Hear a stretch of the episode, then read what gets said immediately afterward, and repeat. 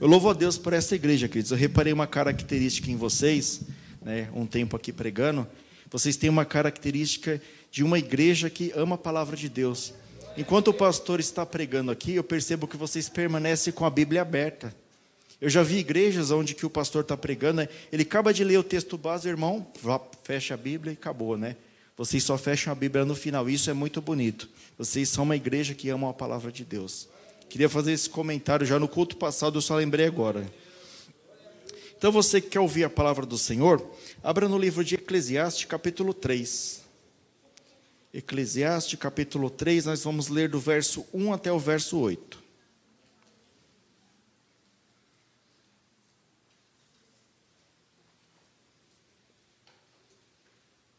Eclesiastes capítulo 3, verso 1 até o verso 8. Os irmãos encontraram? Diga amém. Amém. A maioria encontrou. Então nós vamos ler juntos aqui, queridos.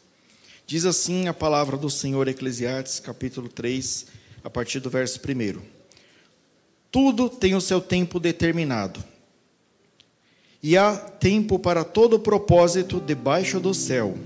Há tempo de nascer e tempo de morrer tempo de plantar e tempo de arrancar o que se plantou, tempo de matar e tempo de curar, tempo de derribar e tempo de edificar, tempo de chorar e rir, tempo de plantear e tempo de saltar, tempo de espalhar pedras e tempo de ajuntar pedras, tempo de abraçar e tempo de afastar-se de abraçar, tempo de buscar e tempo de perder, tempo de guardar e tempo de deitar fora, tempo de rasgar e tempo de coser, tempo de estar calado e tempo de falar tempo de amar e tempo de aborrecer, tempo de guerra e tempo de paz. Somente até aqui. Senhor nosso Deus e Pai, tua palavra, Senhor, será ministrada essa noite, Pai.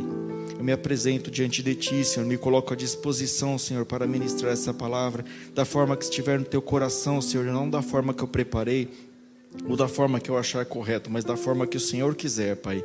Que a tua palavra seja ministrada e ela venha produzir o efeito para o qual o Senhor mandou para cada um dos corações aqui presentes, Senhor, e daqueles que vão ver depois este culto, Pai. Que o Senhor venha, Senhor, derramar do teu rio de água viva na vida de cada um deles, Pai, e cada um pode pegar a porção que o Senhor enviou dessa palavra, em nome de Jesus. Amém. Essa palavra, queridos, eu dei o título para ela, Tudo no Tempo de Deus, né? Essa passagem aqui de Eclesiastes capítulo 3 é muito pregada em ofício fúnebre, né?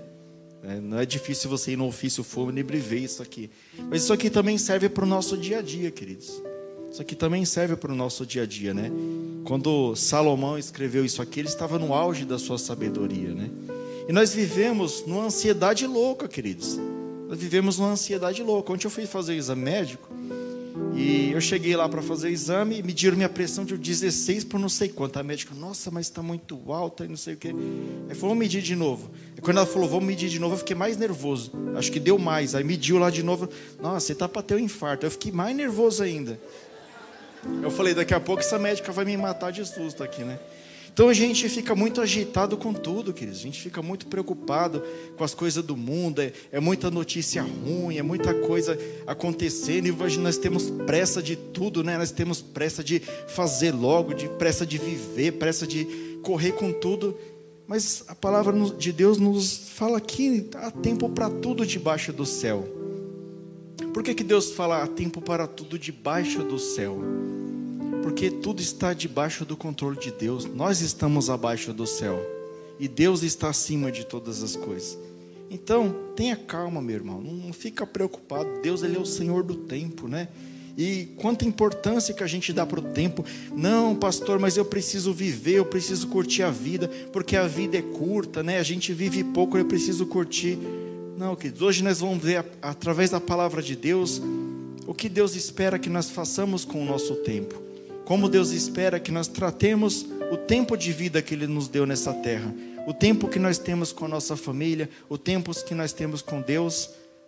Deus, Ele é o Senhor do tempo. E Ele nos dá várias orientações de como agir durante o tempo, né? Deus, apesar de ser eterno, queridos, Ele criou o tempo. Né? Para os homens mortais como nós, eu e você, Ele criou o tempo. Né? Você vê que no, eu falei aqui no verso primeiro aqui, tudo que está debaixo do céu. Então, tudo está debaixo do céu, está sobre o domínio do tempo. E o Senhor do tempo é Deus. Deus ele tem o controle do tempo da sua vida. Ele sabe quando você nasceu e quanto tempo de vida você vai viver.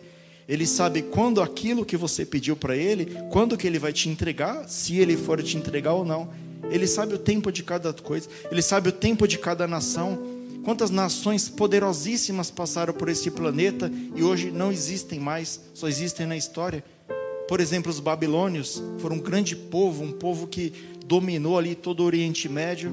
Não existe mais essa nação. Só existe o local onde eles viveram ali. Essa nação passou. Ela teve o seu tempo de glória, mas passou. E assim somos nós. Nós somos passageiros nesse mundo também. E mas pastor, como que Deus criou o tempo, né? Lá em Gênesis, capítulo 1, verso 14, diz assim, eu vou ler para vocês. E Deus disse: Haja luminares na expansão dos céus para ver separação entre o dia e noite, e sejam, e sejam eles para sinais e para todos os tempos determinados, e para dias e anos. Deus criou o tempo para o homem. Gênesis capítulo 1, verso 14, é no momento da criação. Então Deus falou: o homem ele vai estar sobre o domínio do tempo. Um dia o homem vai ser eterno como eu sou eterno, mas o tempo que eles viverem naquele planeta, eles vão estar sobre o domínio do tempo. E o domínio do tempo está nas mãos de Deus. Nós acabamos de ler isso.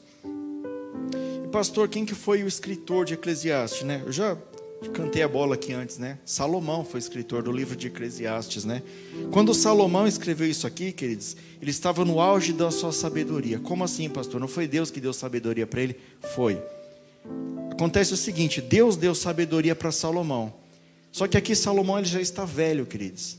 E pensa num cara que passou por todas as experiências que você pode imaginar de alguém que já viveu nesse planeta. Ele estava no auge da sua sabedoria divina, né? Dada por Deus, e no auge da sua sabedoria de vivência. E ele chega a essa conclusão. Ele fala: to, todas as coisas estão sob o domínio do tempo de Deus. Então, eu acho que é uma pessoa que dá para a gente dar um pouco de ouvido aqui, né? O rei Salomão. Ele pôde experimentar tudo nessa vida. Então, aqui é o relato da sua sabedoria acumulada até aquele, aquele momento, né? E esse versículo aqui, esse versículo primeiro principalmente, ele nos fala da alternância dos dois, né? Que nem tudo é eterno, nem aquilo que você está passando de mal vai durar para sempre. Um dia vai passar. Você está passando por uma doença, uma luta, um deserto, vai passar. Mas você também está feliz, está dando tudo certo, vai passar também. Tudo é passageiro nessa vida. O Senhor tem o um controle do tempo. É Ele que determina o tempo de cada uma dessas coisas. Tudo, queridos, exatamente tudo está sob o domínio do tempo de Deus. Para viver, queridos, para viver bem, é preciso saber usar o tempo, né? pois é nele que nós construímos a nossa vida, né? Como nós podemos utilizar o tempo, pastor? Não sai fazendo as coisas correndo, queridos. Não desperdice o seu tempo com coisas mundanas, com coisas fúteis. Use o seu tempo com sabedoria. Use, use o seu tempo fazendo as coisas que fazem sentido. Ontem eu estava na casa do meu cunhado lá conversando com ele, meu cunhado Júnior, né? E a gente ficou até altas horas lá, uns, uns pensamentos filosóficos sobre tempo, né? E chegamos à conclusão que a gente tem que usar o nosso tempo com o que realmente importa. O que realmente importa na nossa vida? Primeiramente, Deus, queridos. Use o seu tempo para fazer as coisas no reino de Deus porque não é um tempo perdido. Quando você partir para a glória, você vai receber o seu galardão, você vai receber a sua coroa de vitória. As obras não nos salvam, mas as obras receberão galardão. As almas que você conquistar para Deus, receberá galardão por cada uma delas. Use o seu tempo para as coisas eternas, as coisas onde o ladrão não rouba, onde a traça não corrói, onde você não vai perder aquilo que você está fazendo para Deus. Em segundo lugar, a nossa família é importante também, queridos. Né? Teve um, um, um, irmão, uma irmã que postou no status aqui um, uma frase que eu achei bonita. Ele colocou assim: é, Você vê que as coisas estão erradas quando a xícara bonita vai para a visita e a xícara quebrada fica para a família. Nós temos que inverter esses valores, queridos. Nós temos que dar o melhor para nossa família, nós temos que tratar bem a nossa esposa, bem os nossos filhos, né? Quando for preciso corrigir os nossos filhos, eu sei que dói, mas temos que fazer. Nós temos que ser bons líderes na nossa casa, dedicar o nosso tempo com o que realmente importa. E no mundo que nós vivemos, essas coisas têm sido invertidas muitas vezes. Muitas vezes nós vivemos de aparência, nós queremos demonstrar uma espiritualidade para os irmãos da igreja, para os irmãos de fora, mas na nossa casa está uma destruição, está uma briga, está algo ali que não é de Deus. E tem que ser o contrário, queridos, tem que começar na sua casa. Um bom pastor, ele é um bom marido primeiro, ele é um bom filho, ele é um bom pai, ele, é, ele, é um, ele começa no lar dele ali, queridos. Ele começa respeitando as coisas, cuidando das coisas que Deus deu para ele. E assim todo servo de Deus deve ser, toda serva de Deus deve ser assim também. Cuida primeiro das coisas que Deus colocou na sua mão. Né? Primeiramente Deus e depois daquilo que Ele colocou na sua mão. Isso é você aproveitar bem o seu tempo. Quando você confia que Deus tem o controle do tempo ali na, na, na, sua vida, você já começa a adquirir uma maturidade até no que você vai pedir para Deus. Às vezes, antigamente, quando você era novato na fé, às vezes você nem era convertido, você pedia coisas assim que hoje você não pede mais para Deus, né? Você pedia a Deus, eu quero que o Senhor me arruma ingresso para o show lá do, do Bruno Marrone, né? Naquela época, né? Olha que coisa sem sentido, né? Hoje não, hoje você já pede coisas eternas para Deus. Senhor, eu quero trabalhar na sua obra. Senhor, eu quero um ministério. Senhor, eu quero um trabalho para sustentar melhor a minha família, para dar uma condição de vida melhor para eles. Você vai adquirindo esse nível de maturidade, de você chegar para Deus e pedir aquilo que é importante. Porque realmente, né, máxima que o pessoal fala de que temos pouco tempo aqui nessa terra, é verdadeiro, nós temos pouco tempo. A própria Bíblia fala né, que ao homem é dado 70 anos aí, mais ou menos de vida, e, e isso daí se confirma aí pela ciência, né, que é a média de vida aí do ser humano. É isso, queridos. Nós temos que aproveitar este pouco de tempo com coisas que são importantes. E é isso que nós vamos ver aqui essa noite, né? Será que nós temos maturidade para receber aquilo que Deus nos dá. Eu falei aqui do exemplo do chocalinho aqui, né, do, do pirulito, né? O bebê, por exemplo. Vamos dar o um exemplo do bebê, já que eu aqui no assunto aqui, né? O bebê recém-nascido. Qual que é o alimento do bebê recém-nascido? É o leitinho, né? Não adianta você pegar o bebê pensar assim, ah, agora eu quero comer uma feijoada. Você der uma feijoada, você mata ele. E, as, e há tempo para tudo. Às vezes o que você está pedindo para Deus, Ele não pode te dar. Se Ele te dá aquilo que você está pedindo, ele vai te, você vai se matar com aquilo que Ele está te dando. Às vezes está pedindo uma moto para Deus, Senhor, eu quero uma moto, quero uma 1100, uma 1200, mas nem carteira de habilitação você tem, por que, que Deus vai te dar? Ele vai acabar com a sua vida. Então Deus ele é soberano, Ele sabe o tempo de cada uma das coisas. Ele sabe o tempo que Ele vai te presentear, Ele sabe o tempo que Ele tem que te corrigir, Ele sabe o tempo de tudo na sua vida. Quando nós confiamos em Deus, queridos, nós começamos a encontrar valores em outras coisas que a gente anteriormente não, não apreciava, não dava valor, como as próprias coisas de Deus. Porque você passa a pensar na eternidade, você fala, opa, peraí, né? Já 43, já estou na curva descendente já, né? Tem que correr atrás do prejuízo aí. O que eu não servia a Deus antes, vou ter que servir tudo agora. Porque eu quero ir para a eternidade, eu quero reinar com Deus, eu quero morar junto com Deus. Então, você passa a dar importância para as coisas que realmente importam na sua vida. E assim, eu gostaria de mostrar para vocês aqui, né, depois dessa introdução, a vida de alguns homens e mulheres de Deus, o qual eles tiveram a experiência do tempo na vida deles. Eles tiveram que passar pela experiência do tempo, né? O primeiro que eu separei aqui, queridos, é o próprio povo judeu, né? Os filhos de Abraão, que eles ficaram 400 anos ali escravizados no deserto. Só que Deus já havia determinado esse tempo na vida deles. Eu vou ler para você o versículo qual fundamenta essa afirmação. Está assim, ó. Então Deus disse a Abraão: Saibas de certo que peregrina será sua descendência em terra alheia, e será reduzida à escravidão, e será afligida por quatrocentos anos. Quanto tempo o povo ficou no Egito? Quatrocentos anos. O tempo determinado por Deus. E por que, que Deus determinou 400 anos? Não foi 350 e não foi 450, né? Mais para frente, se você continuar lendo esse capítulo de, de Gênesis aqui, você vai entender, né? O povo, queridos, aconteceu o seguinte, né? O povo, a descendência de Abraão, eles possuíram lá a terra deles e tal. Depois José foi lá para o Egito. Aí José virou governador, houve uma grande fome na terra e o povo começou a migrar para o Egito. E quando eles foram para o Egito, eles abandonaram as suas terras lá, a terra de Israel. E quando eles abandonaram, outros povos ocuparam aquela terra. E a maioria daqueles povos que ocuparam eram os amorreus. Né? Então, se você ler mais para frente aqui, Deus fala que esses 400 anos é o tempo da medida da injustiça dos amorreus. Deus estava esperando o cálice transbordar para ele poder devolver a terra para o povo de Israel.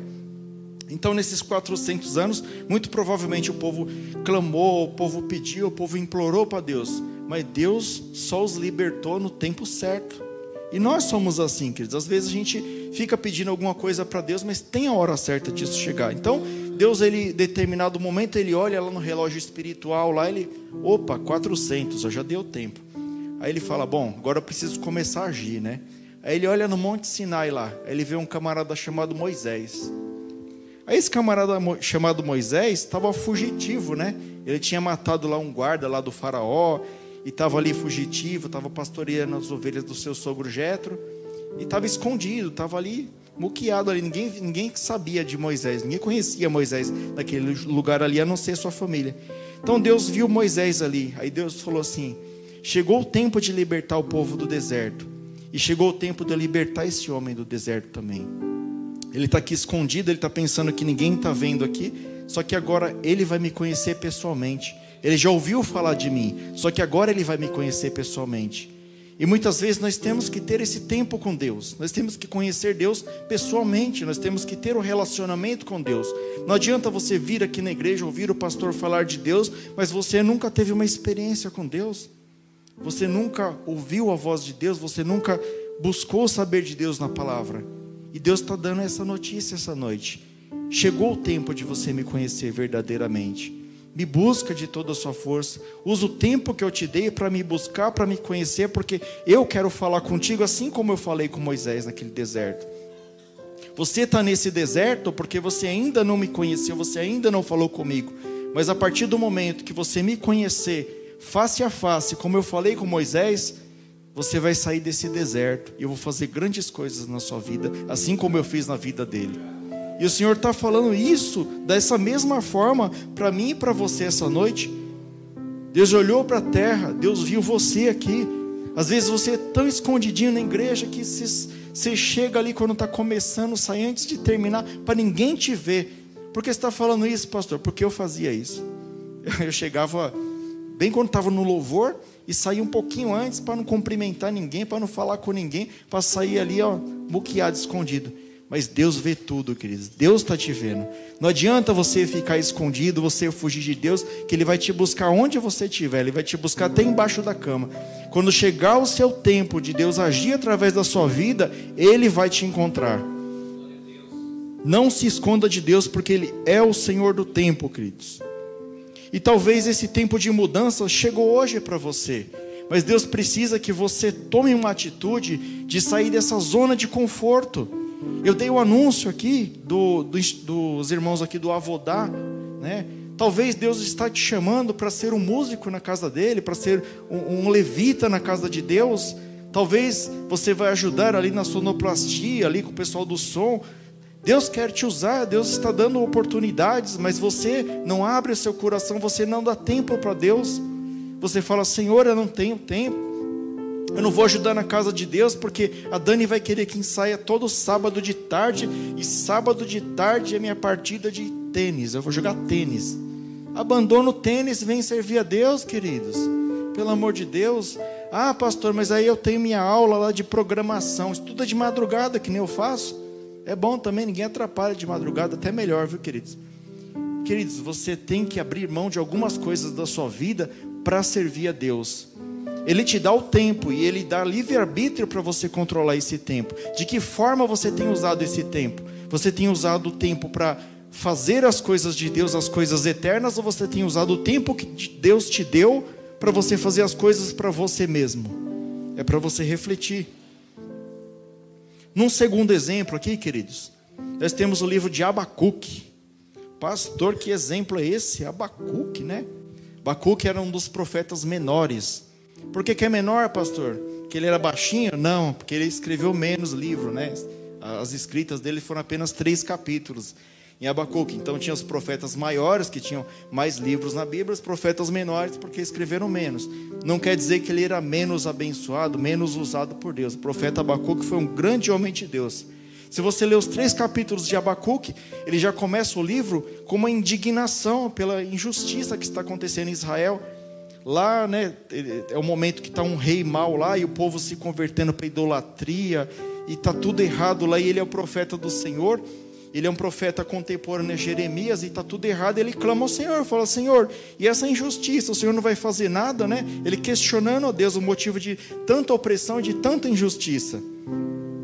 E muitas vezes, no tempo que nós vivemos, nós estamos questionando a Deus: Senhor, por que, que o ímpio ele prospera? Por que, que o ímpio ele faz o mal e o Senhor não pune ele? Por que, que o Senhor não faz nada com aquele ladrão? O ladrão entra pela porta da frente da cadeia e sai do mesmo jeito. O, que, o Senhor não está vendo isso? Queridos, eu garanto para vocês que Deus está vendo tudo.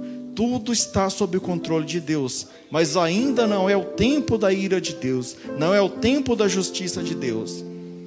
Então Deus responde para Abacuque, né? Anunciando, fala: Sabe, Abacuque, eu vou trazer justiça. Você está pedindo justiça com o povo de Israel? Eu vou trazer justiça. Eu vou pegar um povo pior do que vocês para subjugar vocês. E eis então que Deus levanta a nação da Babilônia, que nós falamos no começo, era um povo forte, era um povo cruel, era um povo ímpio, e ele levanta os babilônios para destruir o templo de Salomão, para escravizar os judeus, para colocar juízo sobre a nação de Judá. E o profeta fica abismado, o profeta Abacuque fala: Mas Senhor, eu estou pedindo para o Senhor fazer justiça, manda um povo pior do que, do que esse povo, que nosso povo, aqui você manda um povo pior, né? Então o que, que isso pode nos trazer, queridos? Às vezes, a resposta neste tempo que você espera de Deus, ela vai vir, mas ela vai vir diferente daquilo que você espera. Às vezes você está pedindo uma coisa boa para Deus e Deus manda mais luta.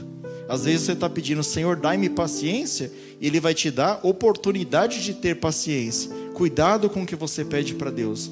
Então, nesse tempo, Abacuque aqui falou, mas Senhor, e ele, ele ousa mais né, questionar Deus. Então, Deus dá uma revelação para ele. Né? Deus dá uma revelação para Abacuque, fala, Abacuque, você está questionando, mas eu vou te dar uma visão aqui. Então, ele dá uma visão para Abacuque sobre o julgamento que ele daria para essa nação da Babilônia.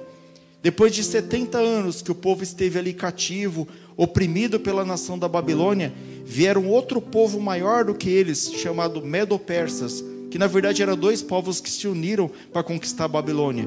E eles foram e derrotaram os babilônios e dizimaram, não existiu mais a Babilônia. Sob o comando do Ciro II, né, do rei Ciro II, e foi inclusive o povo que libertou os judeus após 70 anos de escravidão. Então, há um tempo também de juízo para aquele que é iníquo. Muitas vezes você vê, mas Senhor, aqueles juízes do STF estão deitando e rolando, estão fazendo um monte de coisa errada. Senhor, e o meu parente que foi assaltado, não vai acontecer nada. Queridos, o nosso Deus é justiça. Nosso Deus, um dia chegará o tempo da justiça e da ira de Deus sobre aqueles que são perversos, sobre aqueles que subjugam o povo de Deus. Então, não cabe a nós fazer a justiça, confiamos no tempo do Senhor. O tempo do Senhor é perfeito. Não parecia que aquela nação da Babilônia um dia teria fim, mas Deus deu a visão ali para Abacuque, né? Porque Abacuque estava angustiado, falou: "Mas como que pode, né, uma nação pior vir julgar a nossa nação, destruir tudo aqui? Como que o Senhor permite?" Aí Deus dá a oportunidade para ele, fala, inclusive você escreve isso daí, né, Abacuque? Aí Abacuque entende, Abacuque fala, glória a Deus pelo seu tempo, Senhor. O Senhor é justo, o Senhor é soberano, o Senhor sabe de todas as coisas, que é daí que vem aquele versículo que todos nós gostamos, né? Lá Abacuque, capítulo 3, verso 17 e 18, eu vou ler para vocês aqui. Porquanto ainda que a figueira não floresça, nem haja fruto na vide, o produto da oliveira minta, os campos não produzam mantimento, as oliveiras da malhada sejam arrebatadas, e os currais não hajam vacas, todavia me alegrarei no Senhor e exultei no Deus da minha salvação. Abacuque entendeu, queridos, que o tempo é de Deus, e nós temos que entender isso.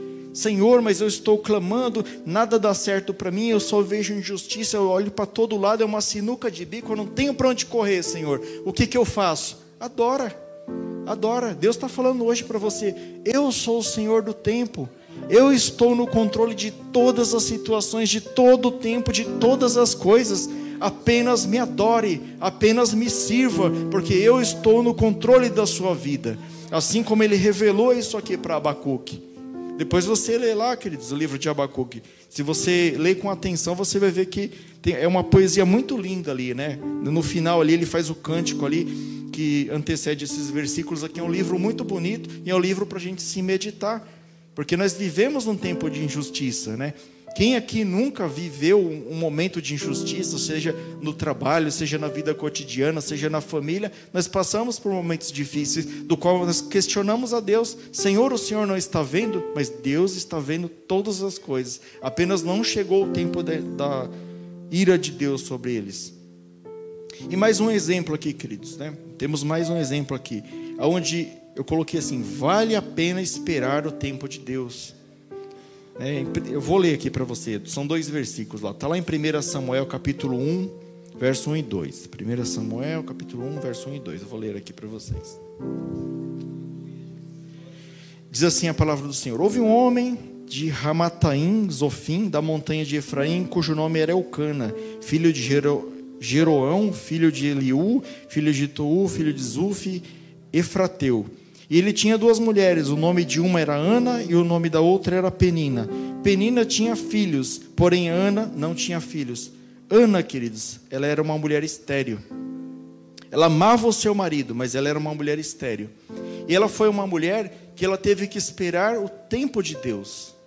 Ela estava sendo envergonhada, né? Ana era uma mulher, ela foi uma mulher ideal para o seu marido, porque ela não podia dar filhos para Eucana mas ela tratava o seu marido da melhor forma. O que, que nós podemos extrair daí, pastor? Talvez você não está recebendo aquilo que você quer no tempo que você espera. Mas enquanto você espera, ao invés de você ficar blasfemando, de você ficar ali amargurado na sua vida, sirva a Deus, sirva a sua família com alegria.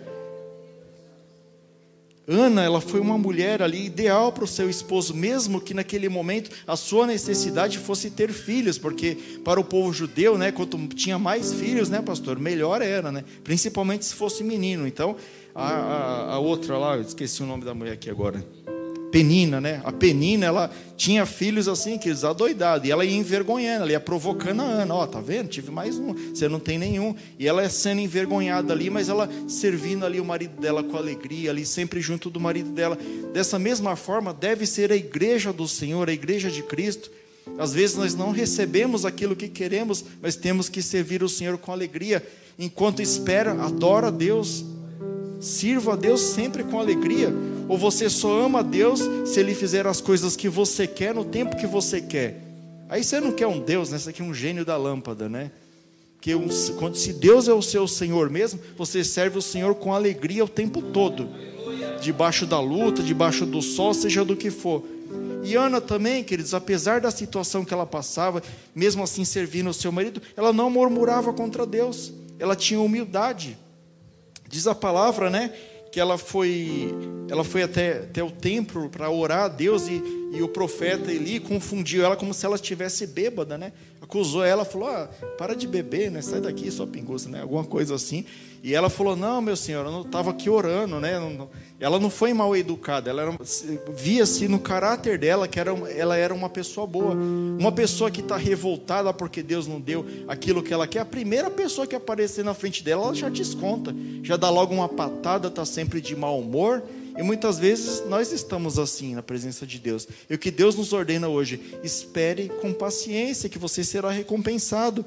Outra qualidade que podemos ver aqui na vida de Ana, né? Ela era uma mulher agradecida e generosa, né?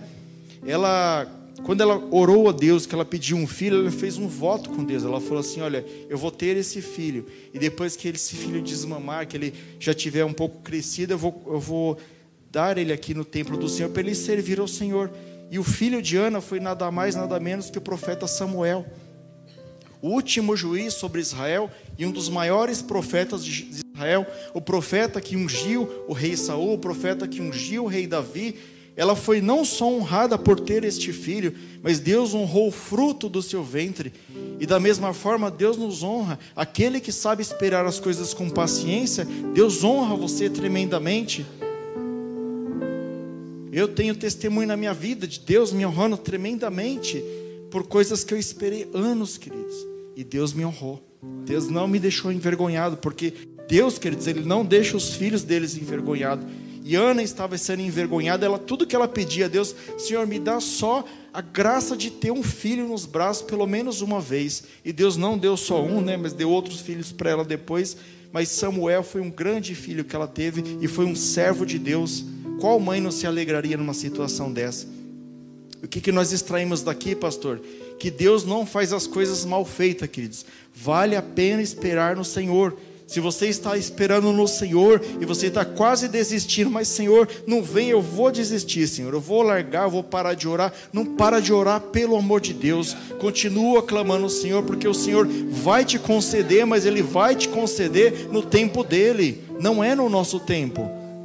Ana, ela soube esperar, nós temos que pegar o exemplo de Ana aqui, né? Valeu a pena ela esperar o tempo de Deus, e Deus fez muito mais do que aquilo que ela pediu, né? E é assim que Deus age, queridos. Deus ele é galardoador, ele gosta de galardoar aqueles que são seus filhos e são fiéis. Então, visto esses três exemplos, né, que nós tiramos da Bíblia, nós podemos ver a forma de usar o tempo. Nós temos a forma negativa de usar o tempo também. Muitas vezes nós não sabemos usar o tempo que Deus nos dá, né? É utilizar o tempo com coisas que não edificam, que não faz diferença nenhuma na nossa comunhão e na comunhão com os irmãos. Muitas vezes o pastor marca aqui, olha, irmãos, vai ter lá um churrasco dos homens lá. Estou só colocando como exemplo aqui. Aí chove desculpa, ah, eu não posso, eu vou trabalhar, ah, eu tenho que assistir a novela, tem que não sei o quê, né? Chove desculpa lá. É os irmãos que gostam de novela aí, viu, irmão? Nem sei se passa mais ainda. Os irmãos dão um monte de desculpa. Mas é um tempo para Deus, querido. Se você comparecer e tiver comunhão com seus irmãos ali, você vai estar mais próximo, você vai conhecer a vida do seu irmão. Se ele precisar de ajuda, você vai poder ajudar eles. Eu fico feliz que tem irmãos aqui na igreja que são próximos de mim, conhecem minha vida e me abençoam. Hoje, dois irmãos aí já me abençoaram, que chegou, pastor, eu sei que você está precisando de tal coisa, e me abençoou ali, me ajudou, porque conhece da minha vida, sabe da minha vida, se aproximou de mim. E é assim que nós temos que ser ali, cada um de nós tem que estar próximo um dos outros, porque nós nos fortalecemos. Não sei se vocês costumam assistir o Discovery Channel. Alguém já assistiu o Discovery Channel? Quando tem aquelas manadas de zebra correndo assim, tá, tá, tá. Adivinha qual zebra que o leão pega? Ele pega aquela que está mais afastadinha. Ele espera para ver a manada lá, não sei como que é o nome, se é manada, né? O que, que é lá, mas ele fica só de olho aqui. A hora que aquela ali desgarrou, ele fala aquela que eu quero. E a Satanás age dessa forma, queridos. A comunhão ela é importante sim, Satanás ele tem pregado nas igrejas que você é igreja, você é o centro de Deus, você não precisa ir na igreja, mas a comunhão ela é importante sim. Nós temos que congregar com os nossos irmãos, nós temos que ajudar os nossos irmãos, nós temos que conhecer da vida dos nossos irmãos. De vez em quando uma zebra dá um coice na outra, dá, dá umas brigas lá, mas a gente perdoa, né? A gente deixa passar batido lá. Mas a comunhão é importante, queridos. Então, não perca seu tempo com coisas fúteis, não perca seu tempo ali é, negando ali de fazer a obra de Deus. Vai fazer, vai salvar almas, vai orar, vai buscar Deus, vai ler a Bíblia, vai fazer um curso de, da palavra de Deus, vai fazer teologia. Use o seu tempo com coisas úteis. Não desperdice o seu tempo né, com as bobagens que a gente tem por aí. Aí tem gente que, ah, mas eu, eu quero assistir um show, né? Eu quero ver isso na televisão. Não, porque eu estou jogando LOL, agora eu estou jogando ranqueado, eu quero salvar, né? Misericórdia, Deus tenha misericórdia desses irmãos. E, e fica ali, né? E perdendo tempo ali, que você está jogando tempo fora, desperdiçando o tempo precioso que Deus deu na sua mão. Você podia estar com a sua esposa lá, cabeça de frango. Pega a sua esposa lá, leva ela para jantar, né? Compra lá um um hamburgão para ela, ela vai gostar, né? Não vai? Compra um lanche lá, a mulher gosta de comer também, que você pensa que mulher não come, elas gostam de, de ser presenteada, não é? Ó, o pastor Márcio falou até o ali, né, pastor? Misericórdia, né? Mas amém, ué. Em vez de você ficar perdendo tempo com essas bobagens aí, ó, vai agradar a sua esposa lá. Depois sua esposa vai ficar feliz com o seu. Então não desperdice seu tempo com coisas fúteis, né? Né, irmãs? As irmãs estão falando, fala a Deus, fala mesmo. Então, ó, lá em Tiago, capítulo 5, verso 8 e 9, diz assim a palavra de Deus: Sede vós também pacientes, fortalecei os vossos corações, porque já a vinda do Senhor está próxima. Irmãos, não vos queixeis uns contra os outros, para que não sejais condenados. Eis que o juiz está à porta. Não perca tempo, Jesus voltará, e Jesus voltará muito em breve, queridos. Nós perdemos tempo discutindo é, é, coisas vãs, discutindo uns contra os outros, causando intriga entre os irmãos. Vamos amar, vamos perdoar, vamos fazer aquilo que Jesus mandar nós fazer, ensinar a palavra e vamos para cima, porque Jesus está às portas. Já em Efésios 4:29 fala assim: Não saia da vossa boca nenhuma palavra torpe, mas só o que for boa para promover edificação, para que dê graças aos que ouvem. Qual a necessidade de ficarmos falando bobagem por aí, fazendo fofoca, falando mal do irmão? Qual a necessidade? Use sua boca, use o seu tempo, use aquilo que Deus te deu para glorificar o nome dEle. Você quer falar, você gosta de falar, estuda a palavra, um dia você prega aqui, você vai ter uma hora para você falar à vontade aqui, queridos. Mas fale coisas boas, fale da palavra de Deus, não perca tempo. Quando eu estava na outra empresa, né, que eu, eu viajava, então eu tinha quatro horas ali, eu e meu chefe. Eu não perdia um segundo, eu entrava no carro já. Nossa, graças a Deus que tá bom o tempo, né? Eu falava Deus já ia, com quatro horas falando de Deus ali, direto ali. E é assim, você não pode perder tempo, não, queridos. Né? O tempo está passando, Jesus está voltando e nós daremos conta de cada alma perdida. A igreja dará conta pelas almas que ela está deixando ir para o inferno. Nós temos que salvar almas. Não perca o tempo precioso que Deus colocou na sua vida. Pastor, como nós podemos usar o tempo de forma positiva, né?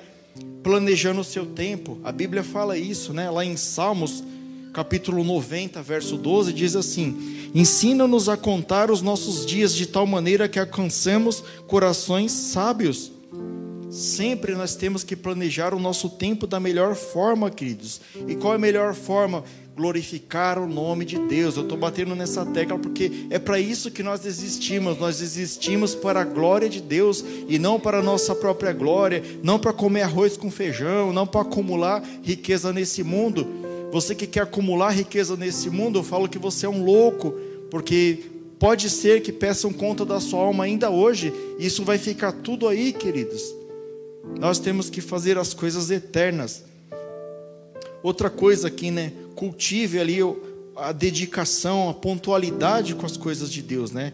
A palavra fala lá em Romanos capítulo 12, verso 11: Não sejais vagarosos no cuidado. Nós temos que ser ágeis no cuidado com as coisas de Deus. Quando for, ah, eu culto, pastor, chega antes no culto, abraça os irmãos. Eu gosto, eu, eu, gosto de ir um por um e abraçar todo mundo. Tem uns que não deu tempo de eu abraçar, mas sinta-se abraçado agora, viu, queridos? Eu gosto de ir um por um aqui, ó, falar com cada um de vocês, porque cada um de vocês é muito querido de Deus, é muito precioso para Deus. Então, sejam ágeis nas coisas de Deus, né? Seja pontual quando possível, né? No caso, a Dani até falou do Ítalo, que ele veio direto do serviço, e eu entendo bem ele que eu já fiz muito isso de vir direto do serviço aqui, né? Mas se você está lá de boa na sua casa, não fica perdendo tempo lá no espelho, lá passando batom, lá passando gel. Vem pro culto, irmão. Ah, larga isso aí para lá. Dia fica tudo aí, a terra vai comer. É, então, seja fiel nas coisas de Deus, seja pontual nas coisas de Deus. Procure remir o tempo, né? E o que, que significa isso, pastor? Não diminuí-lo e nem aumentá-lo, mas aproveitá-lo ao máximo, né? É todo crente, queridos, que tem a comunhão com o Espírito Santo, ele recebe ali, digamos, esse dom, essa sabedoria do Espírito Santo ali, de ter o tempo de qualidade para Deus, né? Deus ele não quer resto, queridos. Se tem uma coisa que Deus não gosta, e acho que ninguém gosta, é de resto, né? Você chega lá, o que, que tem para comer? Ah, tem um resto de ontem, né? Aí o estômago já vira, você fala, ah, não quero saber disso aí não. E às vezes a gente está oferecendo esse prato para Deus, né? A palavra fala que nós somos os mordomos de Deus aqui nesse planeta. E às vezes você oferece isso. Senhor, o que, que você fez na minha obra hoje lá? Quanto tempo você orou para mim? Você faz aquela oração rapidinha ali, é, às vezes até esquece, faz sinal da cruz, no Pai, Filho, Espírito, sai, né? Às vezes esquece, querido, acontece, né? De tão distraído que você está com as coisas de Deus ali. Você tem que fazer as coisas de Deus com zelo, dedicar um tempo de, um tempo de qualidade para Deus, falar, Senhor, eu vou orar para Ti, ó, é, da uma às duas da manhã, que não tem nenhuma criança acordada, ninguém vai me atrapalhar aqui. Eu vou orar aqui para o Senhor. Eu gosto de orar de madrugada, queridos. Minha esposa tem o horário dela de orar, né? Mas eu sempre falo com ela, eu fico acordado até mais tarde, que é hora de madrugada, porque ali ninguém me atrapalha, é eu e Deus ali. Às vezes Deus pega ali também, chicoteia, e eu dou glória a Deus por isso. Então tenha um tempo de qualidade com Deus, né? Não inverta as prioridades, né? Deus ele quer tempo com você porque ele quer falar com você. Ele quer que você o conheça. E de que forma que você pode conhecê-lo melhor? Através da sua própria palavra, né? No princípio era o verbo, o verbo se fez carne. Deus, ele é a palavra, ele está aqui, ó, a Bíblia sagrada, a palavra de Deus é Deus. Então você conhece a Deus através da sua palavra. Dedique um tempo a isso, queridos. E qual outra forma, pastor, que nós podemos exercitar também, confiando que Deus tem o controle de todo o tempo, que a palavra dele diz assim, Isaías 55, 9: Porque assim como os céus são mais altos do que a terra, assim como os meus caminhos mais altos do que os vossos caminhos, e os meus pensamentos mais altos do que os vossos pensamentos, tudo de Deus é maior do que nós, queridos. Quando você está indo com o milho, ele já está voltando com um bolo de fubá. Né? Um bolo de fubá igual o que a irmã Célia faz. Maravilhoso. E Deus ele sabe de tudo, queridos. Quando você, você pensa que você engana a Deus, né? Você pensa que você, ah, mas eu vou fazer assim, né? Eu dou um migué ali, eu engano a Deus. Não, queridos, confie que Deus tem o controle de todo o tempo, inclusive o tempo da sua vida. Deus conhece você muito bem, Ele sabe exatamente qual o melhor momento para Ele fazer determinada ação na sua vida. Né? Eu sei que é muito difícil aceitar o tempo de Deus. Às vezes é difícil mesmo. Às vezes você pede para Deus e a resposta é não. Às vezes você pede para Deus e Deus se cala. E o que fazer nesse tempo, pastor? Adorar. Adore o Senhor todo o tempo. Não blasfema contra o Senhor. Segue o exemplo de Ana, né? A Ana da, da Penina lá. Segue o exemplo dela. Que Deus não está te dando aquilo que você quer, mas adore o Senhor. Sirva Ele com alegria. Seja um servo como Moisés. Seja um servo como foi o profeta Abacuque.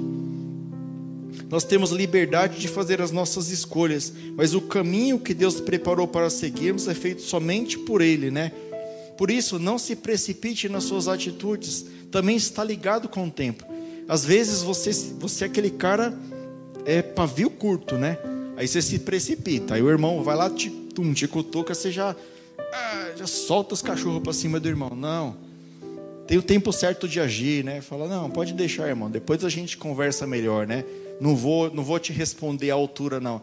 Seja ponderado, né?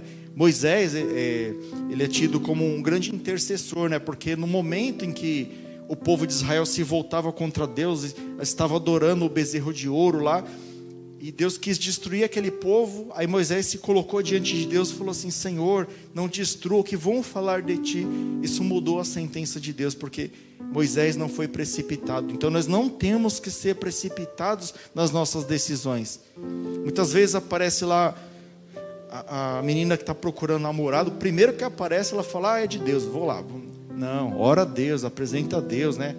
Eu vou falar uma coisa para vocês, aí, as meninas aqui da comunidade. Não existe namoro evangelístico. Se você namorar com um cara do mundo, ele te leva para o mundo, viu? Já vi assim, ó, de caso. Não tem essa não. Eu vou, eu vou namorar porque eu vou trazer ele para a igreja. De 99 é uma que consegue, viu? Então, não se precipite nas suas decisões, né? Coloca tudo na mão de Deus, porque Deus sabe o tempo certo de cada coisa, de cada atitude que nós devemos tomar, né? Estamos caminhando para a conclusão aqui, queridos, né? Existem promessas de tempo que Deus fez para o seu povo.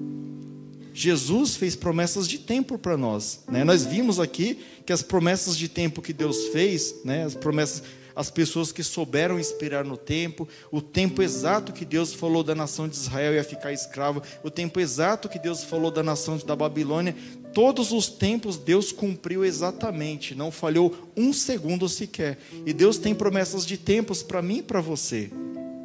Né? Então gostaria de falar essas promessas, né? A primeira promessa, né, é essa daqui que está em 1 João capítulo 2, verso 25. Ele diz assim: E esta é a promessa que ele nos, que ele nos fez, a vida eterna. Pastor, mas o que, que está relacionado com o tempo? Hoje, queridos, essa é a que mais tempo tem. Nós sabemos que todos nós um dia vamos morrer. Ou Jesus vai voltar antes disso. Então, no tempo em que Jesus voltar, ou pela ocasião de nós falecermos primeiro, a promessa para nós, para aqueles que ficarem até o fim, é eternidade.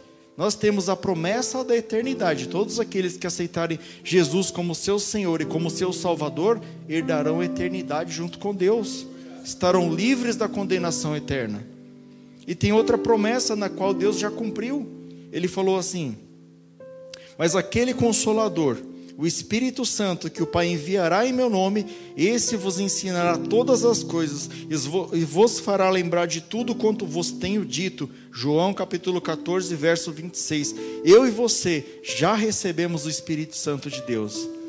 Ele prometeu que num determinado momento aquele consolador viria sobre nós. E quando Jesus ascendeu aos céus, o Espírito Santo desceu sobre a igreja. E é o mesmo Espírito daquela época, lá de mais de dois mil anos atrás, é o mesmo que está sobre mim e sobre cada um de vocês. Deus ele não falha nas suas promessas, queridos. E outra promessa de tempo, pastor, está lá em Atos capítulo 1, verso 11 os quais lhe disseram: Homens galileus, por que estáis olhando para o céu? Esse Jesus que dentre vós foi recebido em cima do céu, há de vir como que há de vir assim como para o céu que vistes ir Jesus, queridos, ascendeu aos céus, está à direita de Deus Pai Todo-Poderoso, e um dia ele voltará da mesma forma, com o mesmo corpo, Jesus, homem, ele reinará sobre todas as nações, e a promessa de Deus não falha, queridos. O mesmo Jesus que veio aqui nesse mundo e nos concedeu a graça imerecida, nos resgatou do poder do pecado. Um dia ele voltará, mas dessa vez ele voltará no tempo de juiz. Ele não será mais nosso advogado, ele virá para julgar as nações, porque todo joelho se dobrará e toda língua confessará que somente Jesus é o Senhor. E aquele que não o aceitou, queridos, Jesus recomenda que você aceite enquanto é tempo, pois a vinda de Jesus está muito próxima. Será como nos dias de Noé e se você olhar a humanidade como a humanidade está hoje, queridos, está muito parecido. O errado se tornou certo, certo se tornou errado, né? Hoje em dia, é, sei lá, dá até medo de falar alguma coisa, né? Você tem que ficar medindo as palavras aqui, que daqui a pouco você sai algemado, né? Do que você fala. Mas quando for a palavra de Deus, nós não temos que temer, temos que falar, nem que isso custar nossa liberdade, custar nossa vida. Nós temos que pregar o evangelho a toda criatura e o evangelho verdadeiro, queridos. Mas o mundo está prestes à, volta de Jesus, né? Então, creia, queridos, numa coisa, que o acaso não existe, né? O acaso não existe. A pessoa fala, nossa, que sorte, eu consegui um emprego. Não, o acaso não existe. Tudo é determinado e está debaixo do tempo de Deus. E Deus ele tem o controle da sua vida, de cada minuto, cada segundo, cada milésimo de segundo na sua vida. Creia que todo o controle está em Deus. Se algo né, não deu certo no passado e você talvez desistiu. Pastor, eu pedi para Deus e não deu certo, eu não quero mais saber disso. Talvez não era o tempo certo. Não quer dizer que não vai dar certo no futuro. Insista, querido, no seu pedido para Deus, porque se for a vontade de Deus, no tempo certo vai acontecer. Deus vai te conceder o que você está pedindo. Que nós que somos maus né, e não sabemos o que é melhor para os nossos filhos, queremos coisas boas para eles. Imagina Deus que conhece todas as coisas e é dono de tudo, Ele quer o melhor para nós, sim. Então, queridos, fique atento para entender o que Deus quer para a sua vida, né? Ele quer que Ele esteja em primeiro lugar, né? Que o reino de Deus e a sua justiça esteja em primeiro lugar na sua vida e as demais coisas Ele acrescentará a você tudo vai se encaixar, queridos, com o tempo, né? E você verá a felicidade mais uma vez na sua vida se você crer de todo o seu coração que Deus ele é o Senhor do tempo, ele é o Senhor de todas as coisas. Esta foi a palavra. Eu gostaria de chamar o pastor aqui à frente. Glória a Deus. Glória a Deus.